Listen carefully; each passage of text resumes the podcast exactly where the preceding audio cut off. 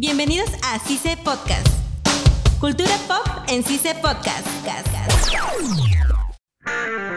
Hola y bienvenidos a CICE Podcast. Soy Kimberly Erna y me encuentro junto a Sara Silva. Esmeralda Caguas. En este episodio de Cultura Pop hablaremos de la primera temporada del drama coreano Love Alarm, un dorama que ahora se encuentra en Netflix, que ya ha salido hace un tiempito y hace poco salió la segunda temporada tenemos a nuestra protagonista Kim Yo-yo, que tiene una historia un poco triste con el amor, entre comillas, su primer amor. Bueno, es triste quedarse con una deuda de sus padres, ir trabajando, eh, estar al cuidado de su tía, si mal no recuerdo, pagarse los estudios y aparte estar en el medio de dos bandos amorosos. Recordando un poco, me pareció súper mal, malazo que Sun Ho le coqueteara a Yo-Yo sabiendo quizás que le gustaba a Yeon me pareció de muy mal amigo. O sea, por más que no le haya confirmado que le gustaba, si tenía indicios o si tenía pistas, no era para que le coquetee. Me parece un poquito fuera de lugar de parte de Suno, ¿no? De hecho, lo conocemos de esa manera. Alerta de spoiler. Suno llega de viaje y ve que su mejor amigo desde la infancia, prácticamente su hermano, está enamorado de Kim Yo-Yo y ¿qué es lo primero que hace Suno al conocer a Kim Yo-Yo? Oye, ¿sabes qué? ¿Quieres besarme?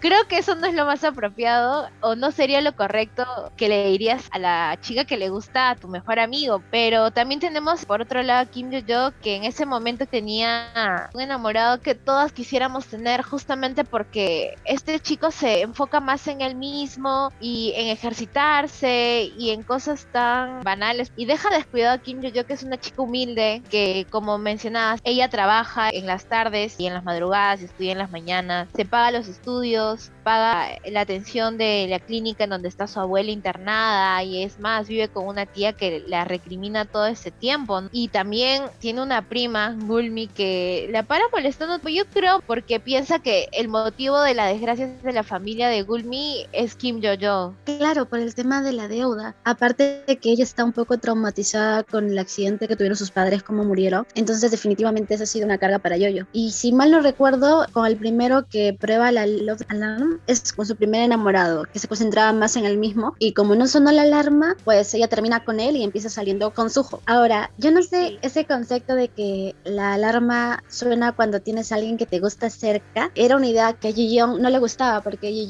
quería las relaciones a la antigua, sin tecnología, ir conquistándola poco a poco. Y eso es lo que me pareció tierno a este personaje. Claro, a mí me pareció tierno. Bueno, acá tenemos a, a Sarita también que ha estado tratando de ver algunas cositas. que me imagino que ella también le debe dar curiosidad. Pero bueno, sí, habías mencionado que a Young le gustaba esto de mantener las relaciones a la antigua, de conquistarla, los detalles. Pero ¿qué pasa con esta aplicación, con Love Alarm? Básicamente te facilita todo. O sea, si hay alguien que te gusta y que está en un radio de 10 metros cerca de ti, hace que la alarma de la persona a la que le gusta suene. Pero ¿qué pasa si tu alarma no suena por esa persona? Termina siendo un amor no correspondido y creo que ese también era el miedo de Young, de no descargarse Love Alarm. Muy aparte de que le parece un poco tonto de que se pierda ese hábito de ir conquistando a una chica poco a poco. Creo que también uno de los motivos es que la Love Alarm de Hye Jong no suene por Kim Yo Jong, sino que solamente suene la de Kim Yo Yo y es un miedo que creo que yo también tendría. O sea, si no estoy seguro de gustarle a la persona que a mí me gusta,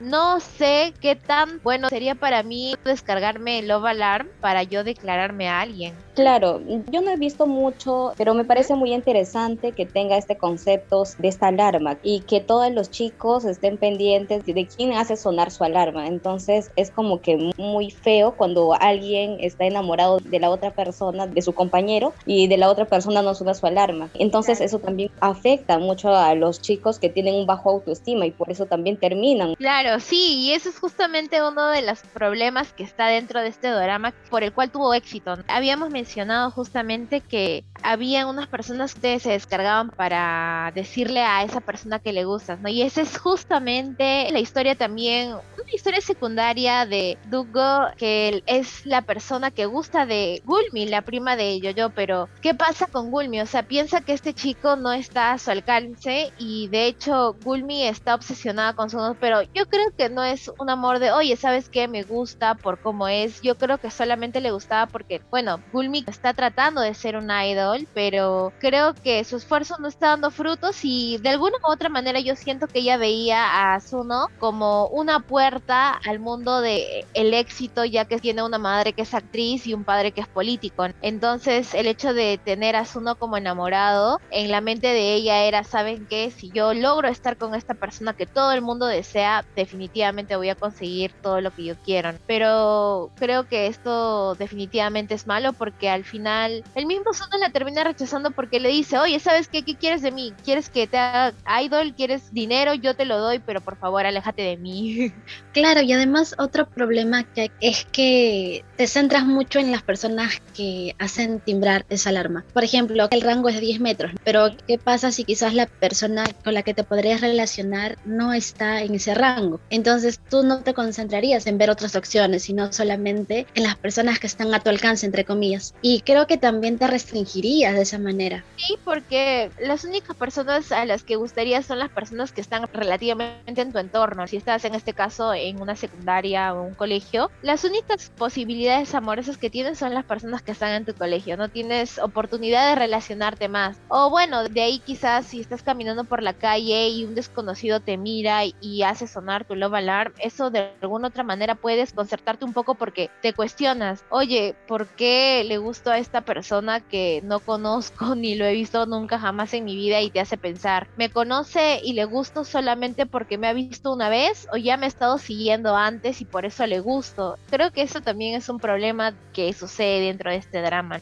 Pero sería interesante retomar con lo de Kim Yo-yo, que ya para a esas alturas de la historia y el drama ya terminó con su novio y ahora está conociendo un poco más a su no. Pero vamos, su mejor amigo Hye Jong al no abrir sus sentimientos y decir, no, a mí no me gusta Kim Yo-jong, que sí le gustara desde hace muchísimo tiempo, ve cómo la relación de Kim Yo-yo y su mejor amigo va avanzando. Y de alguna u otra manera él sufre por dentro, pero literalmente uno es como su hermano y lo protege y lo cuida de igual manera a Kim Yo-yo porque es como el amor de su vida. Es un poco triste, pero así se desarrolla. Pero ahí es cuando entra el tema de la amistad, porque hay varias veces en el drama que ellos se pelean entre ellos y quien digamos está así como que más chispita es Suho, porque yo lo veo a Jillon como más comprensivo, como más amigable, más empático, pero lo veo a Suho más egoísta. Yo sí lo veo así, pero creo que el hecho de haber crecido con una madre que no te quería, porque literalmente la madre de Suno piensa que arruinó su carrera como actriz y crecer con un padre que todo el tiempo está distante por estar en este mundo de la política es difícil para él también. A comparación de Hye Jong, que bueno, para las personas que nos escuchan, Hye Jong es el mejor amigo de Suno. ¿Y cómo se hacen mejores amigos? Porque la mamá de Hye Jong trabaja como empleada en la casa de Suno. Pero a pesar de esto, a pesar de que vienen de una familia humilde, sabemos que Hye Jong siempre ha tenido el amor de su mamá, algo que Suno jamás lo ha tenido. De repente por eso creo que es el comportamiento de Suno al no tener ese amor y respaldo de la familia como Hye Jong sí lo tiene a pesar de que solamente tiene a su madre. Pero creo que, como dije, no lo estoy justificando porque tenemos a Kim Yo-yo que perdió a sus padres y que la quisieron matar también junto a ellos, pero Kim Yo-yo dijo algo muy importante en el drama. ¿De qué le sirve estar lamentándose durante toda su vida? A ella le gusta estar sonriente para ver a las personas que la rodean sonreír, para que ella también sea feliz. Y eso creo que es algo muy bonito que nos deja este drama. Además que ella es bastante trabajadora, no se refleja en el drama que se queja por sus padres o por todo el peso que tiene que cargar y sigue adelante de esa manera. Hay varios personajes que nos dejan mensajes. Bueno, mi favorito sería Yo-Yo y también Guillaume. Y bueno, sé que estamos hablando solamente de la primera temporada, pero si no han visto la segunda tienen que verla, hay cosas interesantes. Y da cierre a este drama que en su momento causó tanta polémica como otro Beauty, porque no se sabía hacia qué bando ir. Sí, acá en la primera temporada te dejan pensando porque justamente pasan años y debido a un acontecimiento específico que ha sucedido en un viaje escolar, nuestra pareja protagonista que es Kim Yo-jo y Suno se terminan separando por cuestiones del destino. Y es así como pasan los años y regresa a la vida de Kim Yo-jo Hye Jong. Entonces ahí te dejan con la expectativa. Ya han pasado años, la problemática del Love Alarm y de la dependencia de una aplicación están a flote. Y ahora en esta época, donde ya han pasado cinco años, ya no están en el colegio, hay personas que nunca han sonado sus alarmas y eso te hace pensar, nadie me ama, no soy querido, ¿qué está mal en mí para que mi Love Alarm no suene? Entonces acá ya vemos otro acontecimiento muy importante dentro del drama,